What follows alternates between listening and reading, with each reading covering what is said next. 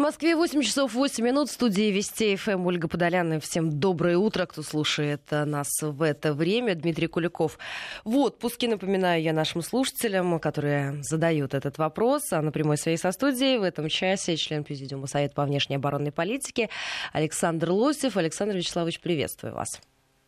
Доброе утро.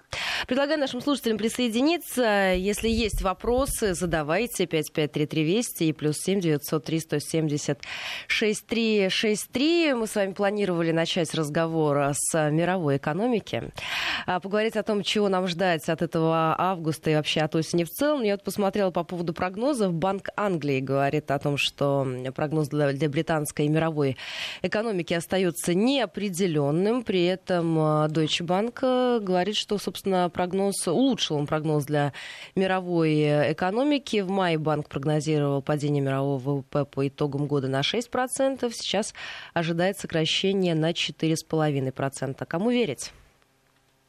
Ну, можно верить кому угодно, потому что методика расчета у всех разная, но тем не менее, вот падение экономик развитых стран во втором квартале, оно оказалось пугающе мощным.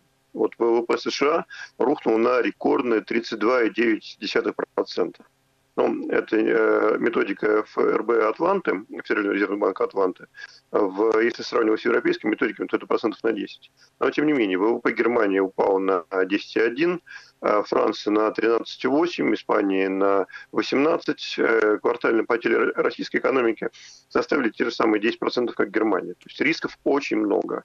И рост котировок золота – вот сколько мы обсуждали. Рекордный, да? Да, да, да. Вот э, сейчас золото торгуется на уровне 2056 э, долларов за тройскую унцию, тройскую унцию 31 грамм, и немножко ниже, чем вчера, но тем не менее это реальный рекорд. И вот Goldman Sachs совсем недавно в своем отчете написал, что начали появляться реальные опасения относительно долговечности доллара США как резервной валюты. Золото – это валюта последней инстанции, особенно в условиях, подобных нынешним, когда правительство обесценивает свои фиатные валюты и подталкивает реальные процентные ставки к небывалому минимуму. Это я процитировал э, вот, из доклада Goldman Sachs. То есть э, рост котировок золота – это реально тревожный симптом, отражающий текущие проблемы мировой экономики. А вот наши американские коллеги пишут, что стимулирование ФРС, а мы знаем, что единственным таким, э, по сути, инструментом и э, мерами для того, чтобы победить этот кризис, э, не придумали ничего лучше, как печатать деньги. То ну и несмотря стимула... на то, что вот все эти многотриллионные стимулы были включены, был запуск печатного станка, вот этот абсолютно исторический рекорд, который, насколько я понимаю, никто из аналитиков не прогнозировал.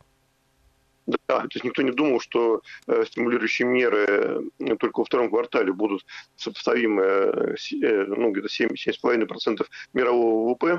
И сейчас они оцениваются, это и просто печатные станки, э, рост денежной массы э, в мире происходит небывалыми темпами под 25%. Да, в Америке вообще с начала года денежные массы, это вот наличные, безналичные, выросли на 3-4% э, объем. И никто не думал, что вот возьмут и э, добавят в мировую экономику 15 триллионов долларов э, для того, чтобы, э, ну, по сути, закрыть все дыры. Так вот, что пишут наши американские коллеги, что ФРС создало эффект кобры. Да, это интересный такой момент. Когда-то популяция кобр в Дели – создавал большие проблемы там, населению и администрации. Вспомним киплинговскую историю храброго мангуста Рикки Китаю. И тогда за каждую убитую змею, которую ну, доставлялось правительство, назначалась награда. Ну, англичане когда-то платили за скальп индейцев, а вот в Индии они платили за кобр. Сначала это сработало, кобр стало меньше. Но затем индийские предприниматели начали разводить кобр, чтобы получить больше дохода от щедрот колониальной администрации. Когда власти разобрались в афере, они отменили программу. Но проблема возникла, когда заводчики, имевшие большой запас кобр, но лишившиеся возможности содержать тысячи змей, просто выпустили их на волю. Ну, а, что, а что продолжат делать американцы? Потому что я вот смотрю, Дональд Трамп он уже все им объяснил, все, все, что произошло. Мы создали величайшую экономику в мировой истории Потом Китай выпустил эту чуму практически как змею, это вот я уже от себя добавляю, по своей некомпетентности или, или по другим причинам, но она вырвалась. Она не ворвалась в Китай, но она просочилась в Соединенные Штаты, Европу и множество других стран, 188 стран, и мы этого не забудем. Ну да. Ну вот, э, что касается той истории в Индии, то борьба со змеями денежными стимулами привела к э, взрывному росту популяции кобры и к абсолютно обратному эффекту. И вот сейчас, э, возможно, залить деньгами, то есть борьба с пандемией и с снижением экономики просто денежными стимулами, просто Э, печатанием денежной эмиссии и девальвацией фиатных валют, она может привести к подобному эффекту, что станет еще хуже.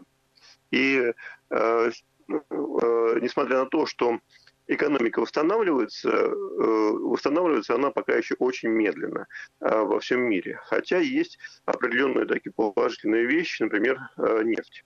Да, мы видим, что э, котировки сорта бренд уже 45 долларов за баррель. Выходим уверенно сейчас в диапазон 45-50. А, более того, э, в Европе начался рост котировок газа. Для России это тоже хорошо, потому что рубль по итогам июля оказался одним из лучших э, э, валют в мире.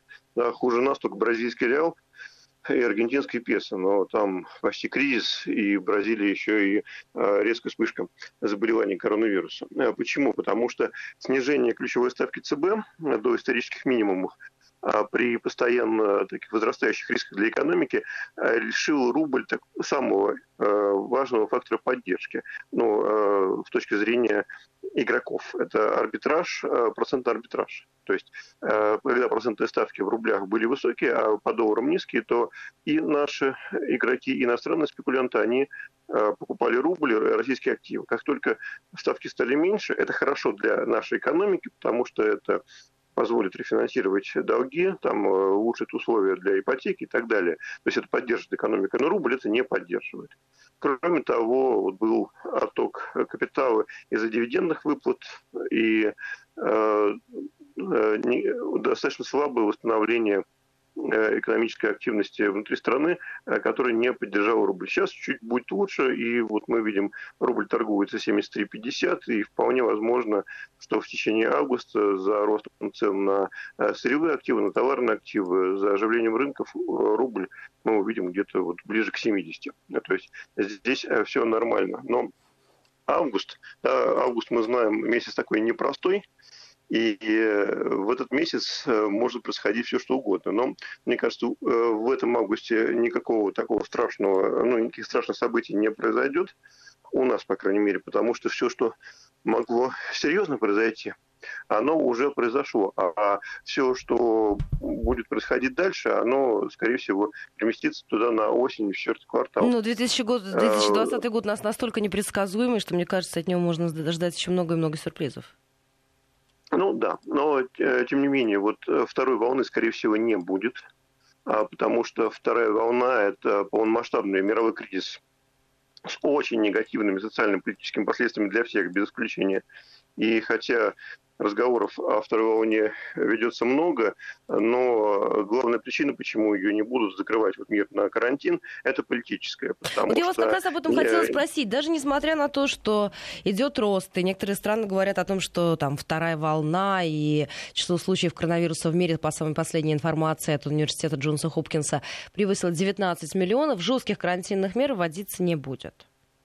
Да, потому что еще раз закрывать экономику мировую, э, еще раз э, доводить э, состояние, когда там 1-2 миллиарда людей останутся без работы и будут протестовать, уже власти позволить себе не могут, особенно власти Запада, где все связано с такими электоральными циклами, то есть для получения или сохранения власти необходима поддержка избирателей. Если первую волну коронавируса лояльность электората пытались купить пособники по безработице, там, вливанием денег в финансовую систему, ну, то снова печатать деньги а это десятки триллионов долларов потребуется печатать, там, ну, долларов, евро, йен, уже невозможно, потому что это вызовет гиперинфляцию, усилит экономический спад, и, а если еще, не дай бог, э, будут протесты, то разгон протестов, он обозлит электорат и направит его в сторону левых популистов или националистов. Э, поэтому политикам это не надо. А вторая причина медицинская, потому что все уже коронавирус изучен, есть опыт, в том числе опыт в организации лечения, появляются противовирусные препараты, там вакцины, э, ну, пусть и разной степени эффективности, но появляются. Поэтому, э, скорее всего, да, коронавирус не исчезнет, это будет банальное ОРВИ, ОРЗ, э, с ним придется жить, но вот таких проблем уже серьезных не будет. Проблема в другом, что из-за того, что меры были только денежные, в мире колоссальным образом вырос долг. И если по итогам первого квартала он составлял 258 триллионов долларов, это 331% глобального ВВП, то во втором квартале добавилось еще 12,5 триллионов. То есть э, сейчас просто еще нет данных по э, ВВП второго квартала, ну, по, по итогам полугодия. Но представьте, э, размер долга, он какой-то уже э, даже не астрономический. А в Соединенных И... Штатах он насколько увеличился за с начала этого года? Э, там больше трех триллионов, по-моему. А, там проблема в чем? Что вот если посмотреть развитые экономики, соотношение их долга к ВВП 392% или 185 триллионов долларов. Из них вот половина приходится на США. То есть это долги правительства, корпораций, домохозяйств. А, на развивающих рынках, на которым относится Россия, соотношение долга э, к ВВП 230%. У нас самое лучшее соотношение, у нас там э, было 14,5%, но, может быть, по итогам этого года будет э, там 16%. А, то есть мы вообще здесь, э, ну, где-то иная вселенная. Рекордсменом стал Китай с уровнем долга в 335% от своего ВВП. При этом 60% долговых обязательств Китая приходится не, на нефинансовые корпорации. И вот этот рост задолженности и долговой навес, он и раньше-то замедлял экономический рост. А, а сейчас, когда э, мир находится в таких вот очень неприятных условиях э, рецессии, ни к чему хорошему это не приведет, скорее всего, э, инвесторы э, ну, станут более скептичны в отношении компаний, инвесторы и банки с высокой задолженностью. Некоторым компаниям будет очень сложно привлекать финансирование, и вот ожидает Всемирный банк целый каскад банкротств. Ну, возьмем даже вот какие-то отрасли, э, допустим, нефть. Э, согласно оценкам э, норвежской компании, агентства Rystad Energy, 140 сланцевых компаний США объявят о банкротстве в этом году. Да, а в течение двух лет обанкротится порядка 40% компаний этой отрасли. То есть это больше 200 компаний обанкротится. Ну, и а какой это будет всплеск безработицы в Соединенных Штатах? Да, там ну, безработица, потому что закрывались бизнеса. Мы же знаем, что экономика Соединенных Штатов это больше экономика услуг. И вот, да, действительно, там 36% э, э, была безработица, сейчас стало лучше. Э, и вся надежда у них на Трампа. И что пишут коллеги, которые работают на фондовых, на финансовых рынках, ну, в том числе и банковской системе, они пишут, что, скорее всего, выиграет Трамп. Ну, по крайней мере, как ни странно, и финансисты, и реальная экономика, э, ну, представители реального сектора, они ставят на Трампа. Именно потому, а потому что республиканцы что... лучше решают экономические проблемы, и они понимают, что Трамп может хотя бы что-то сделать с экономикой, в отличие да, от сонного да, Джо. Да, да.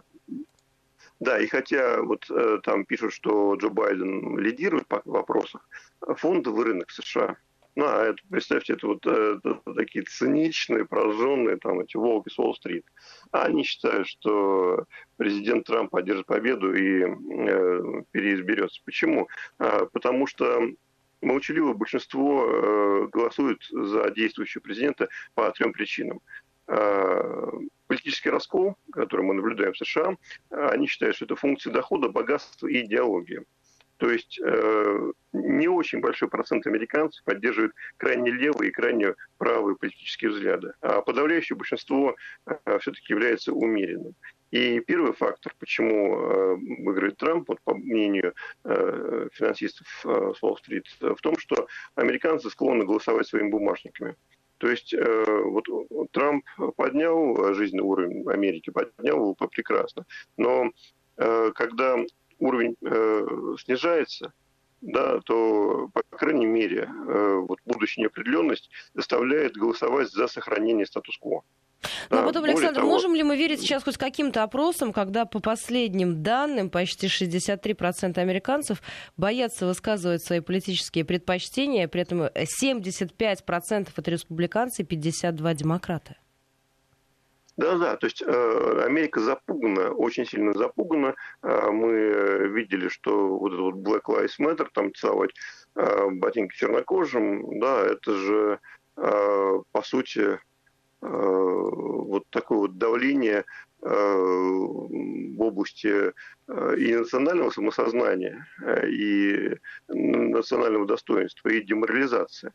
Да, то есть деморализовать, чтобы победить, видимо, думали демократы. Но, тем не менее, американцы, конечно, не рассказывают, но нерешительные избиратели проголосуют за Трампа, вот как считают там, финансисты, потому что его замена на кого бы то еще, ну, в данном случае на Байдена, на другую политику, будет стоить значительных личных трат. И э, второе, почему они могут проголосовать за Трампа, это закон и порядок. Потому что э, происходившие вот, беспорядки, они начались в мае, да, и продолжаются до сих пор, они, конечно, э, мысль о росте преступности, анархии – это такая мощная сила, которая усиливает поддержку нынешней администрации. И третий, почему Трамп? А, Трамп активен. Он, а, там, как они пишут, любить, вы можете его любить или ненавидеть, но у него есть талант улавливать момент каждый день. То есть он показывает, что он на виду. Знаете, как король солнца Людовик XIV, э, при котором экономика Франции лежала в руинах после огромного количества войн, в том числе войны за испанское наследство, тем не менее, это король солнца, и Посмотрите, Версаль до сих пор французы, они знают, что Людовик XIV – это король солнца. Ну вот Трамп у них тоже король солнца. Александр, скажите, э, вы же сказали, что голосовать будут кошельком, но, соответственно, эти кошельки до выборов надо хоть каким-то образом еще раз подпитать тому же самому Дональду Трампу, для того, чтобы избиратель не почувствовал каких-то существенных изменений, которые происходят у него в кошельке. А что дальше, вот после выборов? Понятно, что там будет вопрос, как будут подсчитывать все это, если успешно, в кавычках, состоится голосование по почте, насколько все это растянется. Но а экономические последствия после э, ноябрьских выборов? Как быстро, а, как быстро почувствуют изменения американские избиратели, которые как раз излагают большие надежды в этом смысле на, Дон, на Дональда Трампа, что экономику он поддержит? Ну, в том-то и дело, что они особых изменений не хотят. Э, они им обещают, что все вернется, что рецессия – это не кризис. Из рецессии можно выйти, и все будет как при бабушке, ну, в данном случае, как при дедушке. Э, Посмотрим. Э, дело в том, что э, вот массовые дефолты, э, которые ожидают мировую экономику, в том числе экономику развитых стран, они создают предпосылки будущего кризиса. И об этом вышел доклад Всемирного банка, где он как раз и рассказывает, что глобальная рецессия – это еще полбеды. А вот если каскадный дефолт спровоцирует финансовый кризис, то инструментов вообще бороться с ним будет очень-очень сложно. Э, и э, вот мы видим, что ну, нефтяная отрасль э, в Соединенных Штатах уже потери, ну, потери там 300 миллиардов долларов. Это только одна отрасль. Примерно такие же потери будут в, сфере гостиничного бизнеса, там, пассажирских перевозок, торговли, организации досуга. И это будет очень сложно компенсировать деньгами.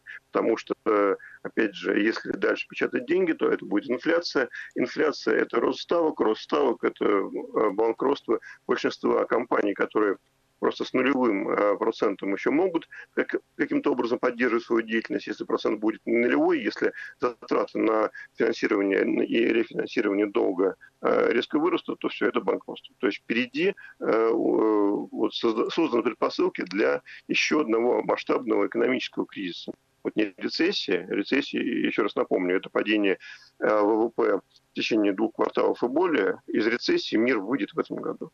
Но впереди такой серьезный экономический кризис из-за того, что навес долга и возможную инфляцию, потому что, э, вот опять же, золото нам показывает, а, эти опасения, она еще подросла. Вот сейчас вот котировки 20, 2057 долларов за унцию прямо на глазах подрастает, Bloomberg перед глазами.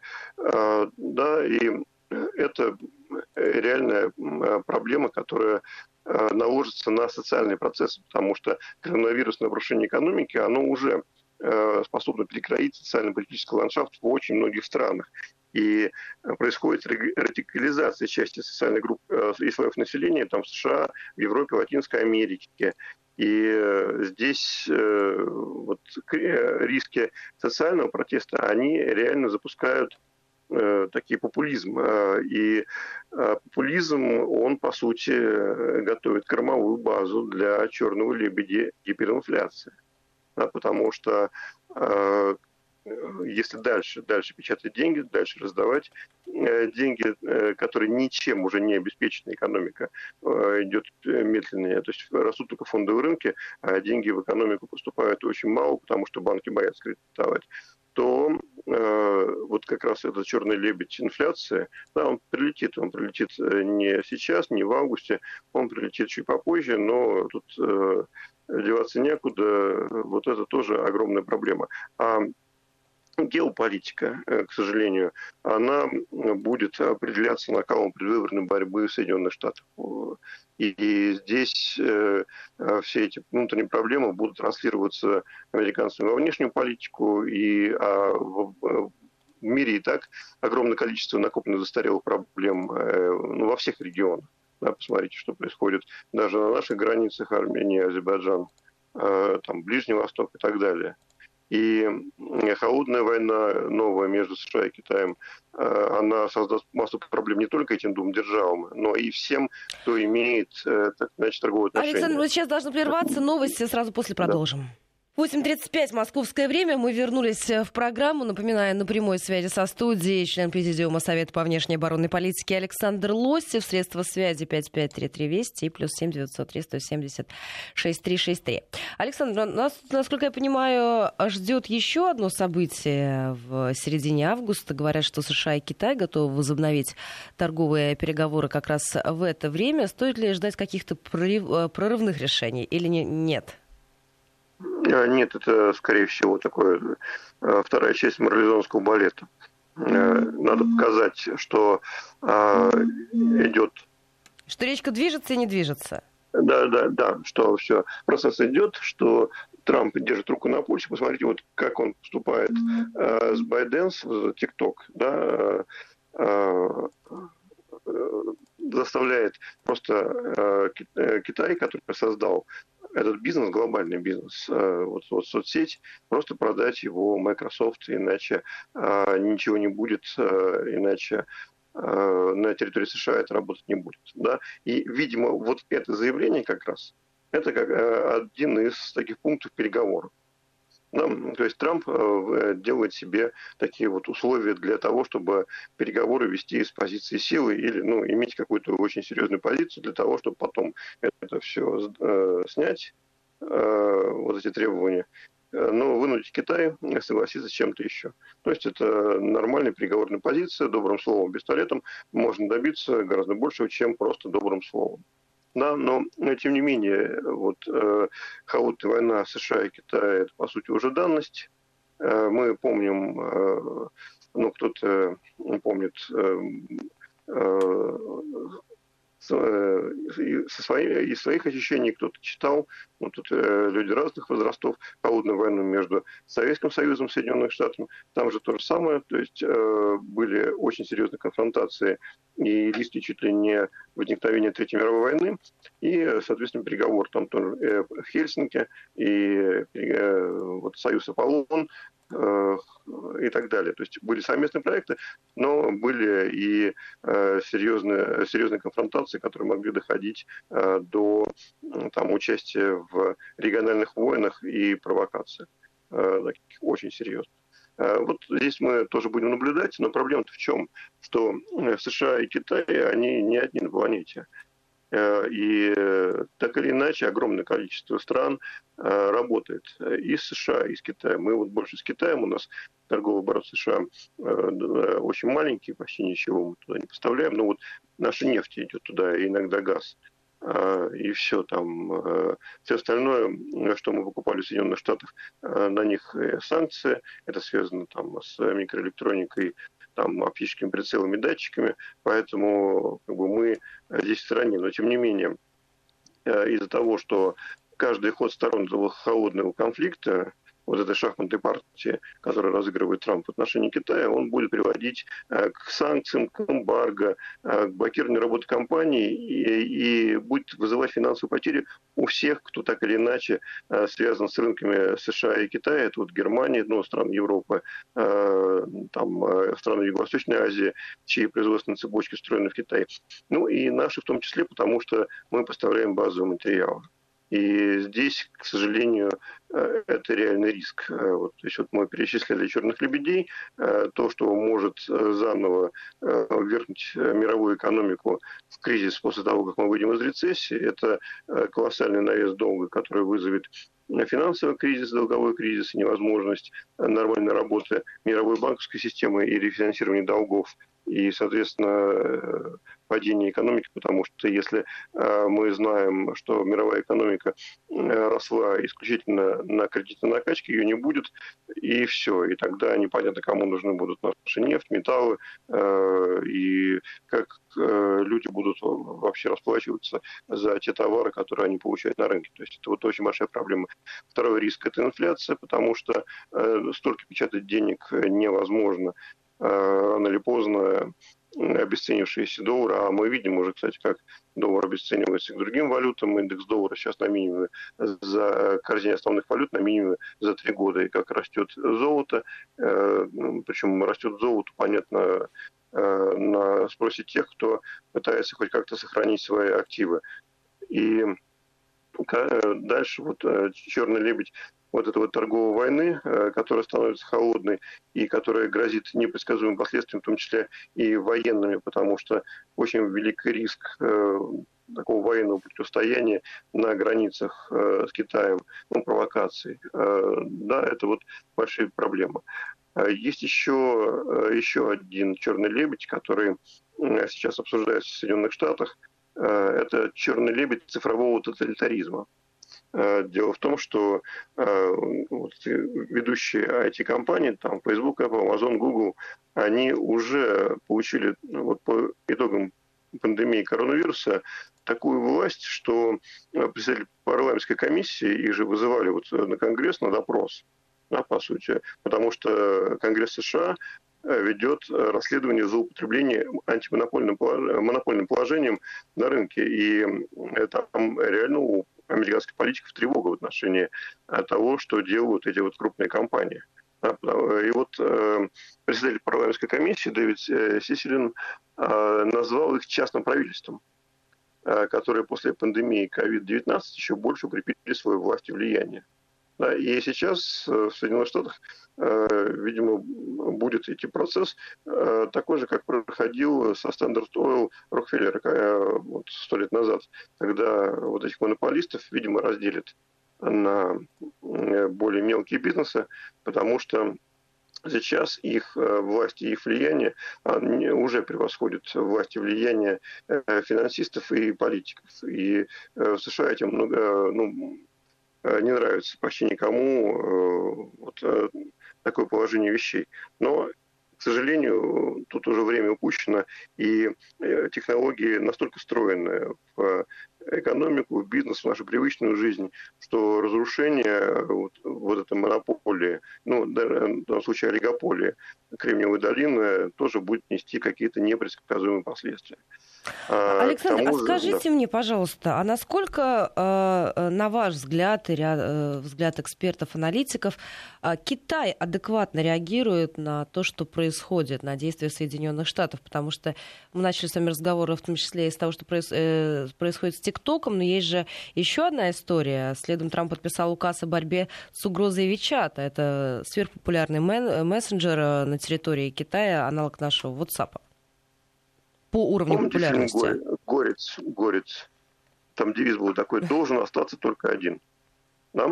Потому что э, капитализм это не конкуренция, капитализм это монополия. А если бороться с Китаем, то э, бороться надо за то, ну, с точки зрения Соединенных Штатов, чтобы только их технологии, э, чтобы только их компании остались единственными в этом мире, чтобы не было конкурентов. И здесь как раз главная борьба идет за то, чтобы Китай не смог создать э, второй центр э, технологий и альтернативу американским компаниям. Вот в чем дело. И Китай, он действует, видимо, в рамках своих стратегем, своей истории, действует тихо, напористо и так далее.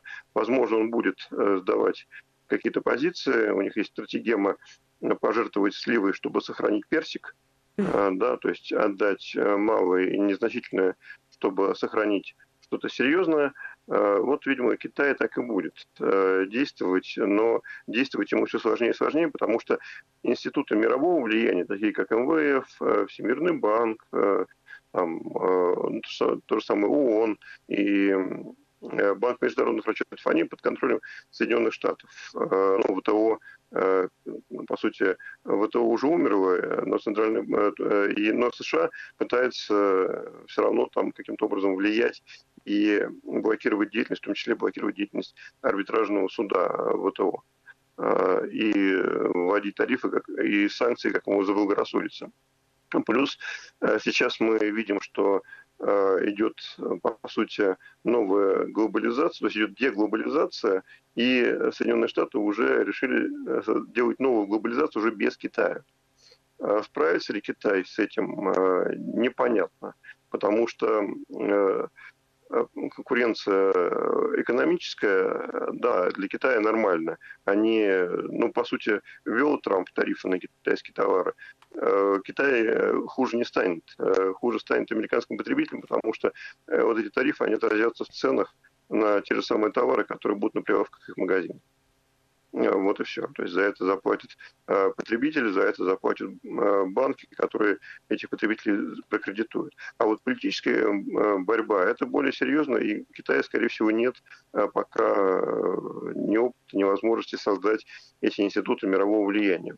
Ну, то есть они будут просто пока наблюдать за тем, как, допустим, тот же самый Майк Помпео собирает антикитайскую коалицию по всему миру.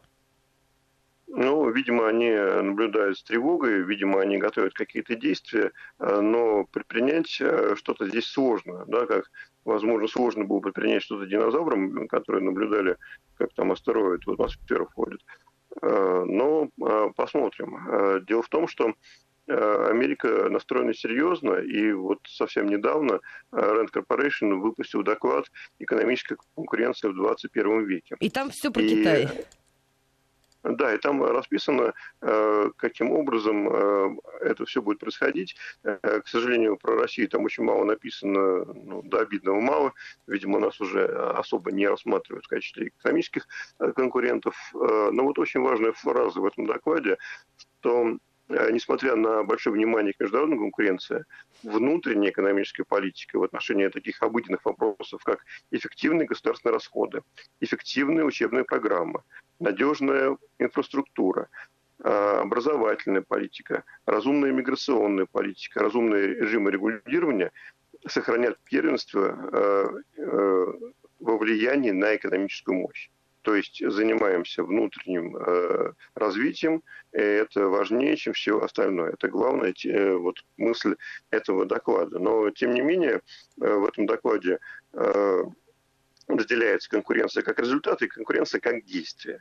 И э, там пишется, что страны будут конкурировать за импортные рынки, прямые иностранные инвестиции, но они также конкурируют за лидерство в технологиях и в технологически интенсивных отраслях.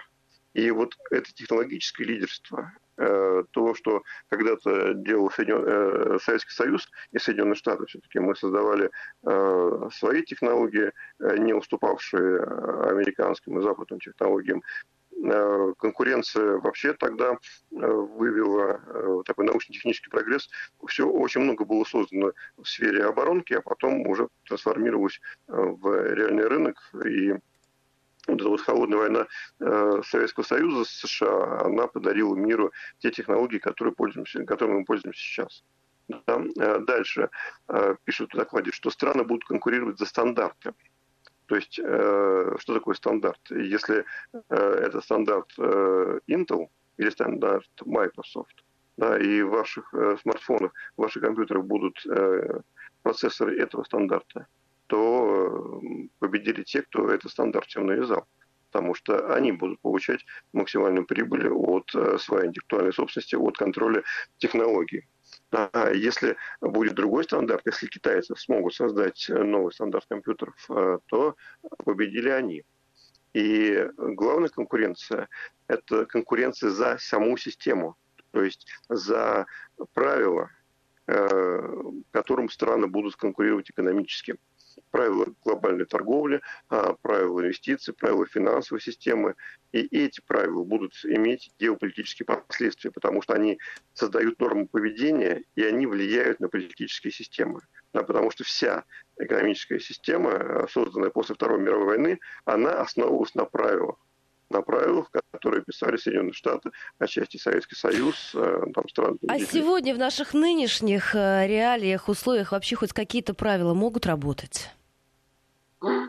Ну, пока у нас э, работают правила, э, вот, о котором я уже говорил, который э, писал Гёте, Мефистофель, в ком больше силы, тот и прав. Никто не спросит, что богатство э, там, э, где взяли и какой ценой. Война, торговля и пиратство – три вида сущности одной. Да, мы входим в очень жесткий мир.